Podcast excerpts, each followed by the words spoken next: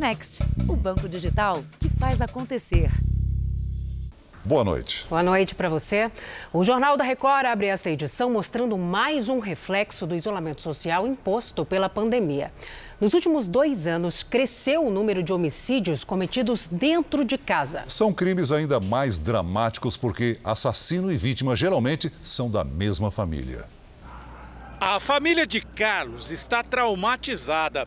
Foi a mãe quem encontrou o corpo da irmã dele, assassinada. Ela adquiriu um problema e está fazendo tratamentos psicológicos, porque ela, ela que encontrou né, o corpo da minha irmã. Foi bem difícil para ela. Carla, de 25 anos, deixou dois filhos. Ela foi morta pelo próprio tio, usuário de drogas, a quem deu abrigo. Fernando, o assassino, está foragido. Foi a primeira vez que ele foi dormir na casa dela e ele acabou fazendo essa tragédia. Em 2019, a taxa de crimes em família em relação ao total de homicídios registrados aqui no estado de São Paulo foi de 4,2%. Em 2020 e até agora em 2021, essa taxa cresceu para 4,7%. O estresse causado pela pandemia aumentou o risco de conflitos domésticos Diz este psiquiatra forense. O aumento do consumo de álcool, drogas e substâncias psicoativas de maneira geral durante a pandemia, o que deixa as pessoas que não estão usando na família mais vulneráveis a serem agredidas e aquelas que estão usando mais agressivas, intolerantes e logo tendo desfechos muito desproporcionais. Em outubro, os crimes em família ganharam destaque por conta do início do julgamento da professora Monique e do ex-vereador Jairo Souza Santos Júnior, o doutor Jairinho. Eles alegam inocência, mas são acusados pelo assassinato do menino Henry, de 4 anos. Ele morreu em 8 de março por causa de uma hemorragia, de acordo com a polícia, depois de ser agredido pelo padrasto. Em agosto, um empresário de 42 anos foi morto pelo próprio filho de 15 em Valinhos. No interior de São Paulo, o homem ostentava armas e bens de luxo nas redes sociais. O adolescente alegou legítima defesa, dizendo que o pai batia nele e na mãe. Em maio, o menino Gael, de 3 anos de idade, foi asfixiado e agredido na cabeça pela mãe Andréia, de 37 anos. A defesa alega que ela matou o próprio filho durante um surto. Crimes assim causam danos a toda a família. O mecânico Vinícius, de 35 anos, foi morto pelo cunhado do avô, Volney, em novembro do ano passado, por causa de uma briga em família. Do nada ele veio e golpeou meu irmão com uma faca.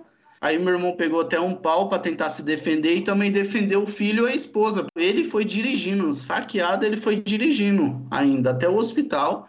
O assassino está foragido. O crime aconteceu diante da mulher e do filho de Vinícius, de apenas sete anos. Ele não dorme, não consegue ficar sozinho. Ele teve que ir embora morar com a avó, porque ele não consegue ficar mais lá. É uma dor muito grande para ele, para nossa família, né? Veja agora outros destaques do dia. Brasil tem menor índice de transmissão da Covid desde abril do ano passado. CPI da pandemia desiste de novo depoimento do ministro Marcelo Queiroga. Fundo Monetário Internacional alerta contra a alta da inflação em todo o planeta e recuperação mais lenta da economia. As perguntas que o ministro Paulo Guedes ainda não respondeu sobre a empresa que mantém em paraíso fiscal. E na série especial, metade dos jovens infratores que cumprem medidas socioeducativas foram seduzidos pelo tráfico de drogas.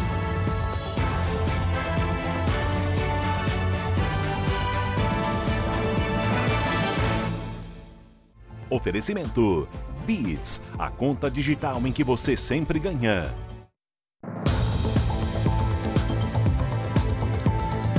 Mais de 100 crianças da região metropolitana do Rio de Janeiro foram atingidas por tiros nos últimos cinco anos. Um levantamento mostra que 60% das vítimas moram em áreas de comunidades. Metade dos casos aconteceu durante ações policiais.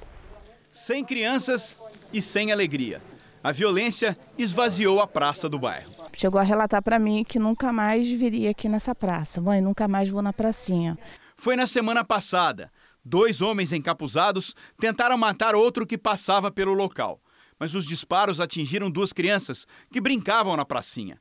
Elas foram levadas para o hospital e escaparam com vida. Caio Gabriel Santos, de 11 anos, ferido na coxa, já saiu do hospital. Vitor, de 10 anos, também está em casa. Com o carinho dos pais, ele tenta retomar a rotina. O coração agora está mais calmo, né? Que na hora do desespero. Mas agora eu sei que todo mundo gosta de mim, né? Estão me dando todo carinho, estão me visitando. Daqui a pouquinho já vou estar normal já. O caso da Baixada Fluminense retrata a realidade que se repete há cinco anos. Um levantamento mostra que, nesse período, 103 crianças foram baleadas na região metropolitana do Rio.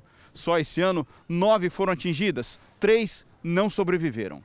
O mesmo estudo mostra que seis em cada dez crianças moravam em comunidades e metade delas foi atingida durante operações policiais.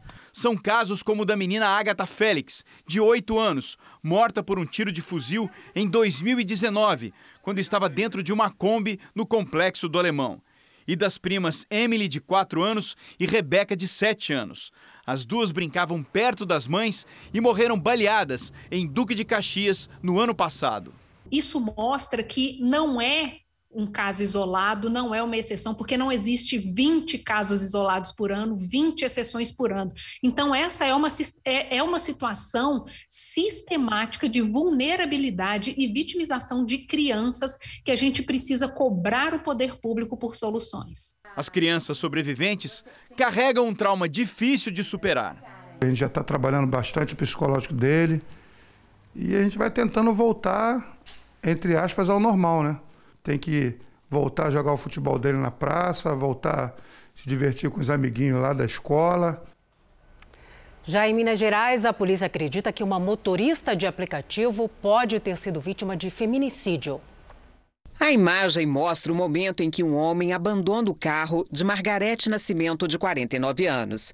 Ele pode ser o assassino da motorista de aplicativo que havia saído de casa duas horas antes para trabalhar. Nada foi levado do veículo. Quando foi de manhã, meu padrasto acordou a gente falando que minha mãe tinha chegado, tentou achar a localização do carro e achou o carro aqui nas proximidades mesmo. A motorista desapareceu no domingo à noite e o corpo foi encontrado um dia depois nesta serra, uma área de preservação ambiental que fica na região metropolitana de Belo Horizonte.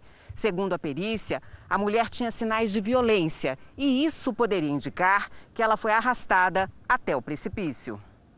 O corpo de Margarete foi levado para o IML. Ela era casada e tinha três filhas. A motorista também tinha uma medida protetiva contra o ex-marido por denúncias de violência. Ele ainda não prestou depoimento à polícia. Eu não estou acreditando até agora. Para mim, minha mãe vai chegar aqui a qualquer momento. A lei que tipifica o crime de importunação sexual tem três anos. E desde a criação, os processos nos tribunais de justiça do país não param de crescer. No Paraná, foram pelo menos três casos nos últimos dias. No registro mais recente, duas mulheres caminham pelas ruas de Ibiporã, na região metropolitana de Londrina. Quando vão atravessar a rua, o homem na moto se aproxima. Ele chega a levantar a saia de uma delas. Foi preso horas depois. Na semana passada, mais duas denúncias. Em Maringá, uma mulher foi vítima de importunação sexual por um motociclista enquanto corria. Em Fazenda Rio Grande, região metropolitana de Curitiba, a funcionária de um supermercado foi gravada por um cliente enquanto estava no banheiro. O suspeito foi preso. Relataram que esse já não é a primeira vez que esse indivíduo faz esse tipo de ato no estabelecimento. Porém, não conseguiram, conseguiram pegar ele em outro, outra outra feita. Importunação sexual é crime e tem pena prevista de 1 a 5 anos de prisão. Só neste primeiro semestre, os registros em todo o Brasil já passam de 7 mil. São Paulo e Minas Gerais são os estados com mais processos, a maioria dos casos em ônibus. A imagem da ciclista assediada na cidade de Palmas há duas semanas escancarou a violência no estado. Andressa Lustosa, de 25 anos, se exercitava na rua quando foi tocada pelo passageiro de um carro. A ciclista caiu e teve vários ferimentos. Os dois homens que estavam no carro foram indiciados por importunação sexual e lesão corporal. E se não tivesse câmera no local, como que ia? Ia passar despercebido. Eu não ia saber que ele tinha passado a mão em mim. Ia me matar e ia ficar por isso. A taxa de transmissão do coronavírus no Brasil está no menor nível desde abril do ano passado, quando começou a ser medida aqui no país. Pelos números do Imperial College de Londres, cada 100 brasileiros infectados transmitirão a Covid a outras 60. A boa notícia é resultado da vacinação, segundo os infectologistas.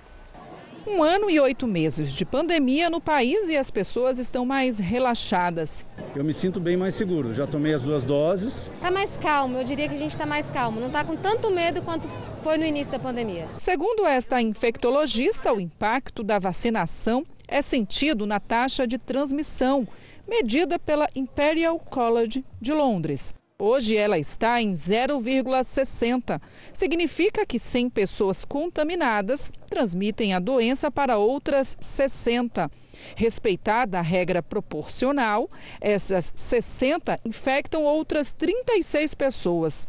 E assim por diante, com redução no número de casos. Dá para perceber que a gente vai tendo uma, uma queda no número de casos de transmissão. Então é isso que a gente quer que aconteça por conta da vacinação, principalmente. A taxa de transmissão é uma das principais referências para acompanhar a evolução da pandemia. Quando está abaixo de 1, indica que a propagação do vírus está em declínio.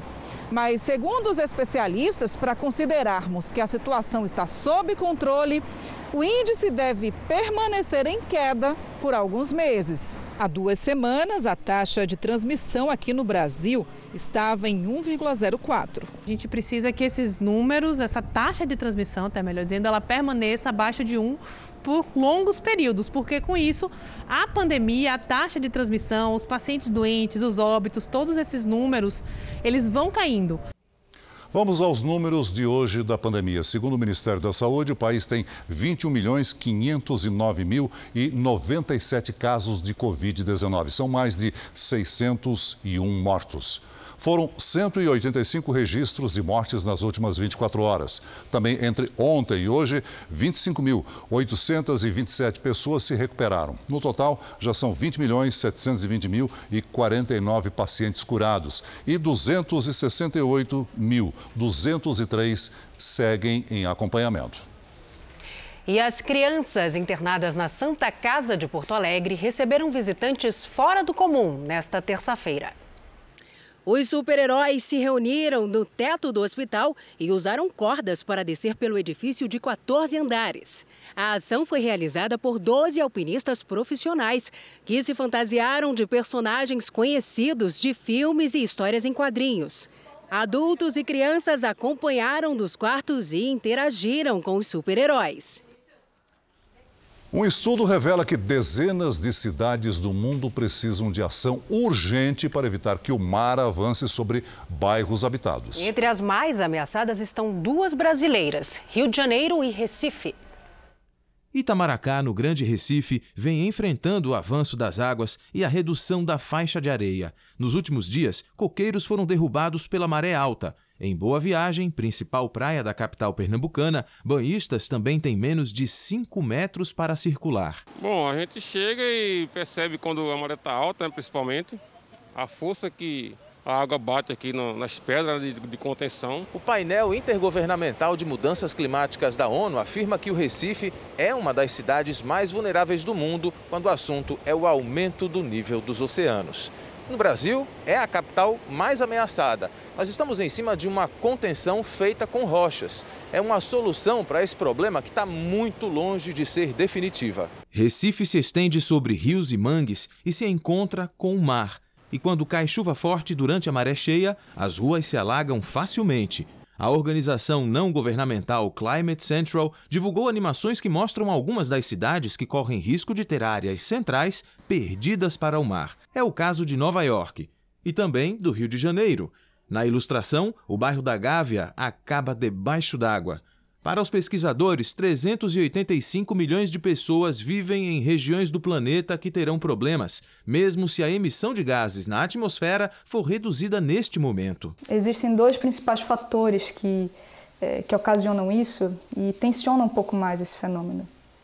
Um deles é o aumento da temperatura média do planeta, o que causa uma dilatação térmica nos oceanos, como um líquido, que é feita gradualmente ao longo dos anos. Um outro fator que também é ocasionado por essa elevação da temperatura, por assim dizer, que é o derretimento das geleiras e das calotas polares, nós temos ainda mais um acréscimo de água nesses oceanos. Em relação ao Recife, especialistas da Holanda também estão envolvidos na discussão. É que o país europeu tem características geográficas parecidas com a capital pernambucana. Nós temos a Holanda como uma grande referência global por serem os Países Baixos, ou seja, mais de 80% do território se encontra ou no nível do mar ou abaixo. Então ele já tem uma convivência milenar com essas águas, com N modos de saber fazer e de visões, estratégias de relação direta entre pessoas, águas e território. E pelo menos 15 pessoas morreram por causa dos alagamentos na região norte da China. Autoridades afirmam que mais de um milhão e meio de pessoas foram afetadas pela chuva e pelo menos 120 mil foram forçadas a deixar a região onde moram.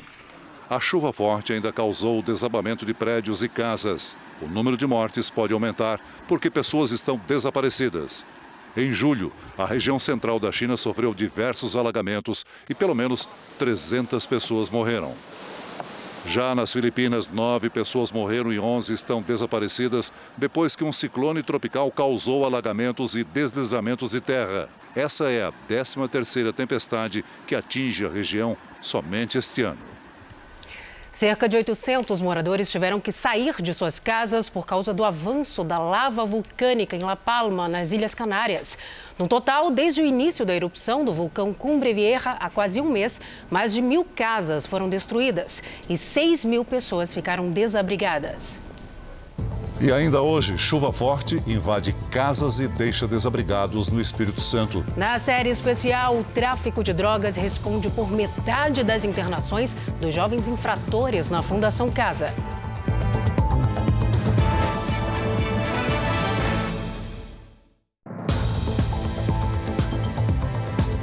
O presidente Bolsonaro passa hoje a última noite no Guarujá, litoral paulista, onde descansa nesse feriado. À tarde, ele foi de helicóptero até Aparecida, onde participou de uma cerimônia religiosa. Amanhã, o presidente vai a Miracatu, na região do Vale do Ribeira, também em São Paulo, para entregar títulos da reforma agrária. O Fundo Monetário Internacional alertou para a inflação em escala mundial. E também acredita que a recuperação econômica dos efeitos da pandemia será mais lenta do que o esperado. A incerteza sobre a pandemia foi o motivo da previsão menos otimista. O relatório divulgado hoje pelo Fundo Monetário Internacional rebaixa a projeção de crescimento global deste ano de 6 para 5,9%. A previsão de crescimento do Brasil foi de 5,3 para 5,2. Em 2022, a alta projetada é de 1,5%. No caso dos Estados Unidos, o ajuste na previsão foi maior, de 7 para 6%. O FMI acredita que a recuperação da economia em todo o planeta está perdendo intensidade porque o coronavírus ressurge em alguns países. Também há dificuldades em escala global na produção, armazenamento e transporte de produtos. Uma consequência é a alta da inflação. A Europa segue com uma projeção positiva, mas um crescimento abaixo do esperado. A preocupação com a variante Delta e os impactos da pandemia nos sistemas de saúde ainda causam reflexos na economia global. Apesar dos riscos e incertezas, a previsão do FMI para o crescimento global no ano que vem foi mantida em 4,9%. O fundo reforça a importância da distribuição igualitária das vacinas, já que cerca de 96% dos moradores dos países pobres não estão imunizados e conclui que a maior ameaça ao planeta neste momento é a possibilidade de novas variantes do coronavírus. Integrantes do Talibã se reuniram com representantes do governo americano e líderes dos países europeus. O grupo extremista não será reconhecido como o governo oficial do Afeganistão, mas poderá receber ajuda humanitária. Os últimos dias foram de intensas reuniões entre delegados de Washington e Bruxelas com enviados do grupo islâmico na capital do Catar, Doha. A questão do reconhecimento do Talibã não está sendo discutida. Mesmo assim, deve haver conversas, afirmou a chanceler da Alemanha, Angela Merkel. De acordo com o Departamento de Estado americano, as discussões têm se concentrado nas questões de segurança, terrorismo, os direitos das mulheres e a ajuda humanitária. O Afeganistão é um país que há muito tempo luta contra a pobreza, os problemas na educação e as consequências de décadas de guerra. Mas desde que o Talibã assumiu o poder no Afeganistão há quase dois meses, a economia do país praticamente entrou em colapso, aumentando o risco de uma nova onda de refugiados. Nessa terça-feira, o G20, que reúne as maiores economias do mundo, realizou uma reunião virtual de emergência para discutir a situação no Afeganistão. O grupo está determinado a enfrentar a crise humanitária no país. E a União Europeia já anunciou um pacote de ajuda equivalente a mais de 6 bilhões de reais. Os presidentes da China e da Rússia não participaram da reunião do G20. Veja a seguir: turistas são rendidos na estrada e obrigados a deitar no chão durante assalto no litoral paulista. E na nossa série especial, jovens infratores da Fundação Casa contam como se envolveram com o tráfico de drogas.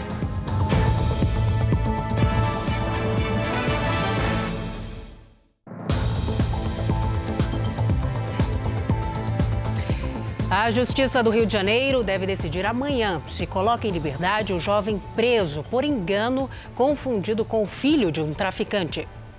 Depois de visitar o filho, a mãe de Vinícius teve que ser amparada. A gente está vivendo aí dia de, de, de, terror. Por mais que ele pareça que está que tá bem, ele não está bem, não. Vinícius Mateus Barreto Teixeira, de 21 anos, está preso há oito dias acusado de tráfico de drogas. Ele foi detido enquanto trabalhava a prisão foi decretada há três anos depois de uma operação da polícia no Morro do Palácio, em Niterói. A polícia diz ter cumprido o mandado de prisão de 2018 contra Vinícius e outras 12 pessoas denunciadas pelo Ministério Público do Rio por associação ao tráfico. O jovem foi incluído no processo depois do depoimento de um dos suspeitos que fez referência ao filho do traficante Messias Gomes Teixeira, como o responsável por recolher o dinheiro da quadrilha. Mas a testemunha não cita nenhum nome. Para fazer a denúncia, o Ministério Público chegou ao nome de Vinícius, filho de um outro Messias Gomes Teixeira. Os promotores responsáveis pela acusação ainda não se pronunciaram sobre um possível engano na prisão do jovem. O habeas corpus pedido pela defesa de Vinícius ainda não foi analisado pela Justiça. Mesmo assim, o advogado da família vai entrar nesta quarta-feira com um terceiro pedido de liberdade. Entre os documentos apresentados no processo estão carteira de trabalho, RG e uma certidão que pode comprovar de vez a inocência do rapaz. Em 2019, o juiz responsável pela ação contra os traficantes de Niterói requisitou a certidão de nascimento de Vinícius, apontado como suspeito pelo Ministério Público. O documento, chamado Prova de Homônimo, revelou que o traficante Messias Gomes Teixeira não é o pai de Vinícius. Os nomes dos avós também não coincidem. Foi um erro né, na operação lá de 2018, que a delegacia foi, é, de Niterói foi responsável, e a gente está tentando consertar isso agora. Mas existe essa certidão dentro do processo, entendeu? Então a gente está usando essa certidão também. O Tribunal de Justiça do Rio informou que não foi responsável pela identificação do acusado no ato da prisão. Já a Ordem dos Advogados do Brasil manifestou indignação com o caso e acompanha o processo. Os pais contam as horas para que o filho volte à rotina de trabalho e de música. Uma pessoa direita está lá dentro pagando como se fosse uma pessoa errada. O que, que uma pessoa de bem tem que fazer para não ser preso? Eu já, eu já não sei mais.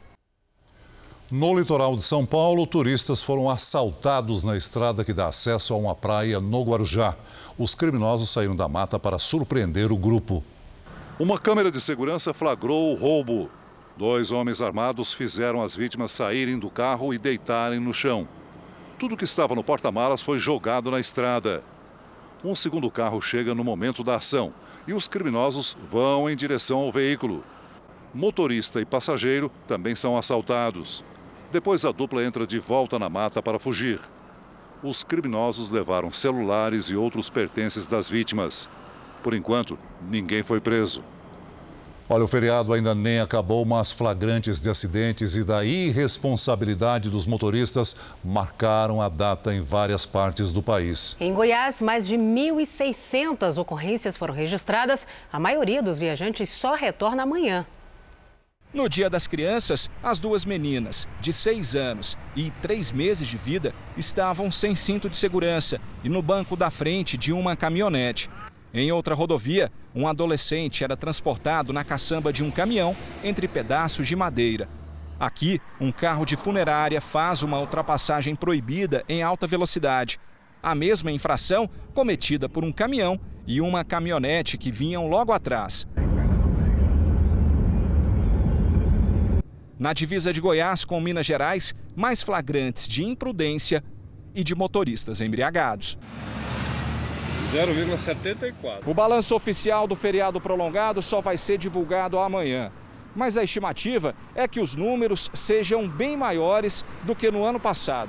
Segundo a Polícia Rodoviária Federal, com o fim das restrições impostas pela pandemia, o movimento nas estradas do país foi o dobro do registrado em 2020. A quantidade de infratores aumentou muito mais, principalmente as infrações como é, ultrapassagens proibidas, a não utilização do cinto de segurança e principalmente a alcoolemia. A Agência Nacional de Transportes Terrestres também realiza uma operação de combate ao transporte clandestino. Já foram retidos ou apreendidos 170 veículos em 18 pontos estratégicos de todo o país. Na BR-060, uma van irregular transportava 12 passageiros entre Caldas Novas e Cuiabá, capital de Mato Grosso. Cinco eram crianças. A gente não tinha conhecimento desse documento que falta dessa autorização para para ir de um estado para o outro. O veículo foi escoltado até a rodoviária de Goiânia.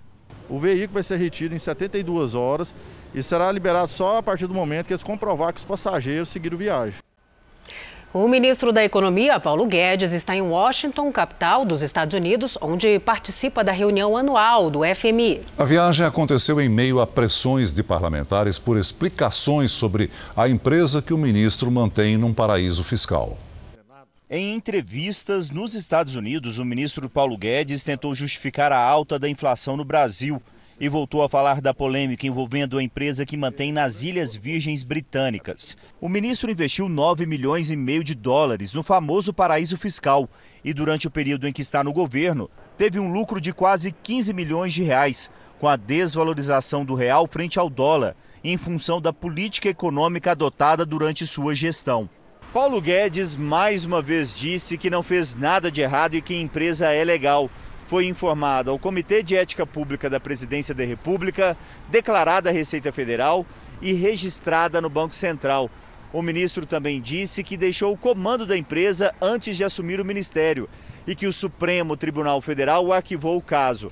Mas, na verdade, a decisão do STF não é sobre o mérito da investigação.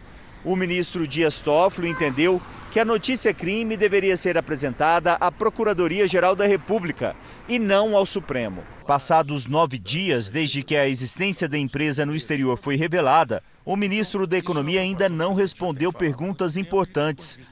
Se Paulo Guedes saiu da direção da companhia porque não informou isso no início do mês, quando foi procurado pelo consórcio de jornalistas do Pandora Papers, porque o documento que comprovaria que Guedes deixou a direção da empresa não foi registrado na Junta Comercial das Ilhas Virgens Britânicas. O governo das Ilhas Virgens Britânicas confirma que Paulo Guedes saiu da direção da offshore o ministro ainda é beneficiário da empresa, já que afirma ter deixado a direção em dezembro de 2018. O ministro segue como acionista o vice-presidente da Câmara, Marcelo Ramos, criticou a falta de transparência de Paulo Guedes. É bastante estranho que o ministro comemore o dólar acima de cinco reais, na medida em que o dólar acima de cinco reais dá lucros extraordinários para o offshore dele, por um lado, e aumenta a quase sete reais o combustível Brasil afora para o cidadão brasileiro, ao qual ele deve satisfação. Resta uma questão ética e de coerência. O ministro Paulo Guedes é o ministro que ataca dia e noite os incentivos fiscais concedidos à indústria brasileira, que produzem, que geram emprego, que distribuem renda.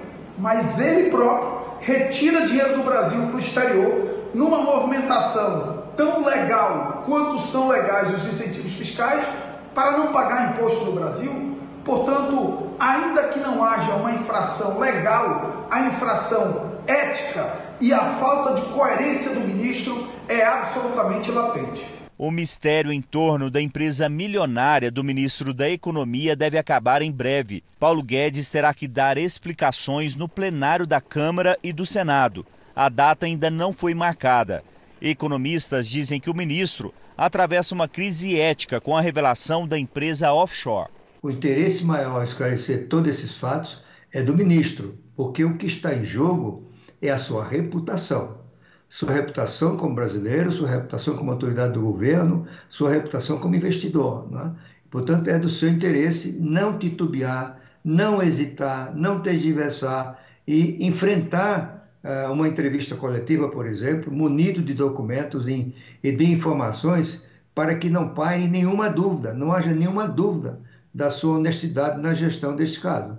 Eu acho que ele está nos estertores, é, é, do mandato dele como ministro. Ficou demais, na minha opinião, é, porque todos ah, ah, os assessores importantes da equipe dele já pediram demissão, já pegaram o boné, já foram embora. Tá? É, portanto, é, com um começo tão alvissareiro, teve um final, ou está tendo um final muito melancólico. A defesa de Paulo Guedes reafirma que o caso já foi arquivado pelo Supremo Tribunal Federal, que os documentos apresentados à Procuradoria-Geral da República demonstram que o ministro se afastou da gestão da empresa e que ele jamais se beneficiou do cargo que ocupa. A CPI da pandemia cancelou a convocação do ministro da Saúde, Marcelo Queiroga, para um novo depoimento que estava previsto para a próxima semana. Então vamos ao vivo a Brasília conversar com Alessandro Saturno para mais informações. Oi, Alessandro, boa noite para você. Olá, Salcio. Boa noite para você, para o Celso e a todos que nos assistem. Segundo o presidente da comissão, o senador Omar Aziz, um novo depoimento de Queiroga não acrescentaria informações relevantes. É, com o cancelamento dessa convocação do ministro da Saúde, a CPI deve ouvir no próximo dia 18 o médico pneumologista Carlos Carvalho. Os senadores eles vão perguntar se ele solicitou o adiamento de uma reunião da Comissão Nacional de Incorporação de Tecnologias ao Sistema Único de Saúde. A reunião iria discutir um relatório que vetava o uso do kit Covid no tratamento da doença. Carlos Carvalho é o coordenador desse estudo. A previsão é que o relatório final da CPI ele seja lido na próxima terça-feira e a votação do documento deve ocorrer no dia seguinte, já na quarta-feira. Salce Celso. Obrigada, Alessandro, pelas informações. O Brasil já tem mais de 100 milhões de pessoas que completaram o ciclo da imunização contra o coronavírus. Vamos ver agora o andamento da vacinação em todo o país. Nas últimas 24 horas, somadas as aplicações da primeira, segunda e terceira doses, mais de 357 mil pessoas receberam a vacina contra a Covid-19. Hoje, o Brasil tem mais de 149 milhões 880 mil pessoas vacinadas com a primeira dose e 110 milhões 267 mil pessoas com a segunda dose ou dose única. No Amazonas, mais de 2 milhões 559 mil pessoas tomaram a primeira dose contra a Covid-19, ou seja, praticamente 60% da população. Em Mato Grosso do Sul, quase 68% dos moradores estão imunizados com a primeira dose. São mais de 1 milhão e 929 mil pessoas. Em Santa Catarina, 72,49% das pessoas cumpriram a primeira etapa da vacinação, ou seja, mais de 5 milhões dos moradores. E em São Paulo, mais de 37 milhões de pessoas receberam a primeira dose da vacina. Isso representa 79,64% da população. E no portal r7.com você pode acompanhar a situação de todos os estados brasileiros no nosso mapa interativo. A Defesa Civil emitiu um alerta para novos deslizamentos de terra e inundações em 19 cidades do Espírito Santo.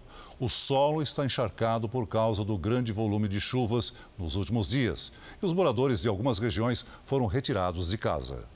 O município onde mais choveu nas últimas 24 horas é Cariacica, na região metropolitana de Vitória.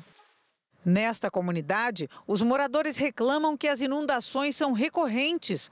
Muitos construíram um novo pavimento nas casas e se mudaram para o segundo andar. Morava embaixo, tivemos que sair e fazer aqui em cima. A maior preocupação é com as áreas de risco. O rio Formate transborda e muita água que vem de cima também, né? Em Viana, também na Grande Vitória, 10 pessoas estão desabrigadas. Rios e córregos da região transbordaram. As chuvas continuam, então assim, a partir de agora, qualquer volume caindo sobre o rio já é suficiente para elevar. Então a gente se preocupa porque as inundações, os alagamentos podem ser um pouco mais constantes. Esse vídeo mostra vários adolescentes pulando uma ponte, uma brincadeira muito arriscada. Em outro bairro, uma família de porquinhos se espreme na calçada para tentar fugir da água. De acordo com o último boletim divulgado pela Defesa Civil Estadual, o Espírito Santo tem 20 alertas vigentes de deslizamento de terra e também de alagamentos. Destes, três são considerados risco alto. São pontos localizados no município da Serra, em Cariacica e também aqui em Vila Velha. Mesmo há quatro horas sem chuva, a água ainda não baixou. Em várias cidades, as imagens de motoristas que ficaram pelo caminho se repetiram. A água invadiu casas, tomou as ruas. Até uma cobra foi flagrada na enxurrada. Em Florianópolis e região metropolitana, a chuva também não teve tempo de escoar. Várias cidades estão debaixo d'água. Vamos conversar com a Lidiane Sayuri agora. Lid, boa noite para você. Como deve ser a quarta-feira em todo o Brasil? Com mais chuva, viu, Salsi? Boa noite para você, Celso, para quem nos acompanha aí de casa. Boa noite a todos. As nuvens mais carregadas estão entre o sudeste e o centro-oeste. No sul, a nebulosidade atinge pontos isolados. Os temporais com granizo podem provocar alagamentos e deslizamentos entre Mato Grosso do Sul e o Espírito Santo. No litoral do sudeste, ressaca. No sul, chove sobre todos os estados, com chance de temporais mais fortes na faixa oeste da região. A Defesa Civil de Santa Catarina alerta para o risco de deslizamentos na faixa leste do estado. Na região norte, sol e pancadas a qualquer hora. Tempo firme mesmo do Amapá até Sergipe. Em Porto Alegre, máxima de 28 graus. Em Campo Grande, faz até 33. Em Teresina, 38 e 32 é a máxima prevista para Manaus e Goiânia. Em São Paulo, sol e chuva nos próximos dias. Nesta quarta tarde, faz 28 graus. Na quinta-feira, antes da chuva, faz até 30. Na sexta, 26. E no sábado, chuva a qualquer hora, com máxima de 24. No Tempo Delivery, vamos dar a previsão para o Luciano e a Ana Lúcia de Nossa Senhora das Dores, Sergipe. Vamos lá, seguinte, casal, o que não muda por aí é o calor. Nesta quarta, o sol aparece entre algumas nuvens, mas não chove. Máxima de 32. Na quinta e na sexta, chuva leve à tarde e à noite, com máximas de 32 e de 31 graus. A Cacau quer saber quando vai chover em Rio Quente, Goiás, para aliviar o calorão que está acontecendo por lá, Lili. Vamos lá, Celso. Olha, Cacau, pelo menos a chuva não vai desviar mais o caminho, como você disse. Chove à tarde e à noite nos próximos dias, mas o alívio no calor é bem gradual. Máximas de 31, 32 e de 30 graus. Fim de semana ligeiramente menos quente, com máxima em torno dos 27, tá? Participe do Tempo Delivery pelas redes sociais, mande a sua mensagem com a hashtag você no JR para aparecer aqui, ó, no nosso telão. Até amanhã, gente. Até amanhã. Tchau, Lidia. O céu foi iluminado por luzes verdes no hemisfério norte. Segundo especialistas, a aurora boreal pode, pode ser vista depois de uma explosão solar. Não deixa de ser um belo espetáculo, né? O fenômeno foi visível nos Estados Unidos, no Canadá e em alguns países da Europa. E uma mobilização de voluntários da Igreja Universal fez mais de 200 mil crianças sorrirem em todo o país. Felicidade multiplicada nas famílias que puderam viver um 12 de outubro que não imaginavam ser possível.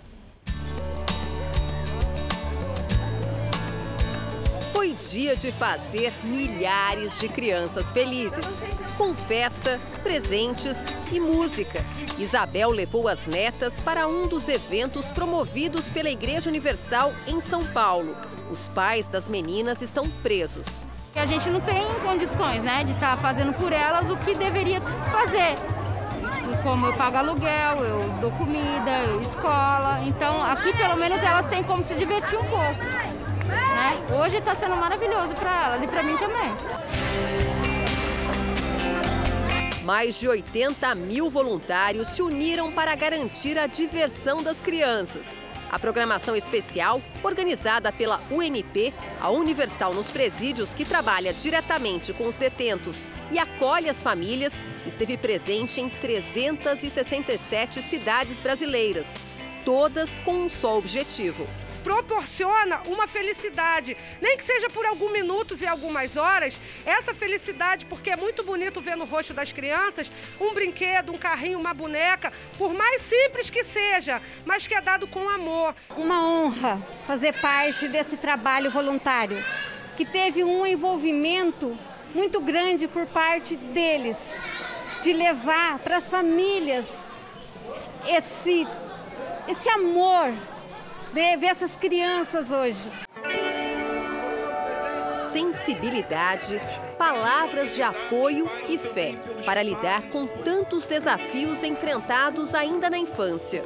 Os pais, né, gostariam de proporcionar também isso a essas crianças, mas na atual situação onde o país se encontra, o grande índice de desemprego, a dificuldade, essas famílias também foram afetadas. Então, a nossa alegria é muito grande de poder proporcionar esse momento para elas. Ao menos 7 mil crianças que vivem em abrigos também receberam atenção especial. O programa Universal Socioeducativo da Igreja Universal realizou o evento Ser Feliz em 350 abrigos para menores no Brasil. O país tem hoje 30 mil crianças e adolescentes que vivem longe dos pais por terem enfrentado situações de risco como negligência, abandono e maus tratos. Mas hoje foi diferente. Crianças e adolescentes são abandonados pela vida. Se não houver quem acolhe, como é que fica? Então, aproveitando esse dia, que é o Dia das Crianças, nós reunimos os voluntários, pensamos de uma forma como ajudar essas crianças.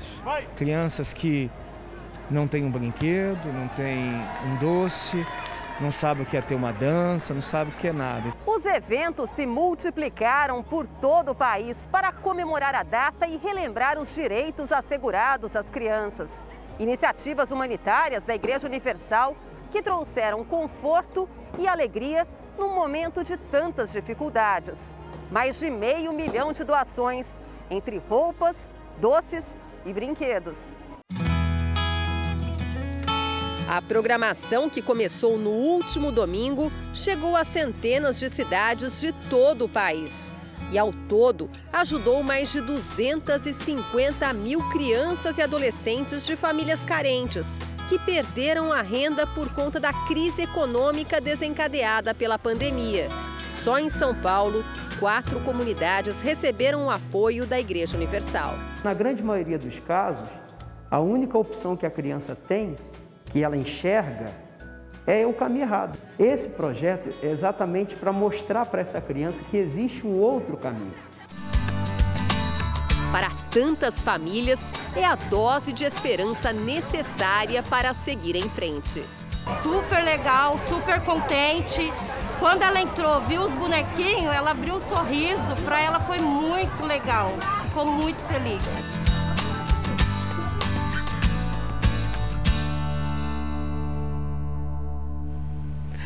Em São Paulo, metade dos adolescentes da Fundação Casa, a antiga FEBEM, cumpre medidas socioeducativas por envolvimento com tráfico de drogas. A falsa sensação de poder e o dinheiro fácil são mecanismos de sedução para os garotos alguns deles com apenas 12 anos.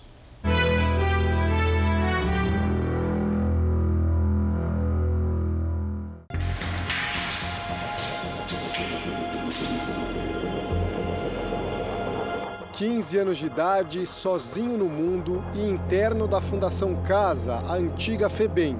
Você ficou já quantos meses aqui? Aqui seis meses já. Seis meses. Quantas visitas você já recebeu?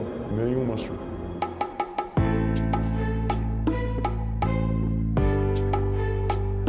Felipe, como vamos chamar esse garoto, não conheceu a mãe.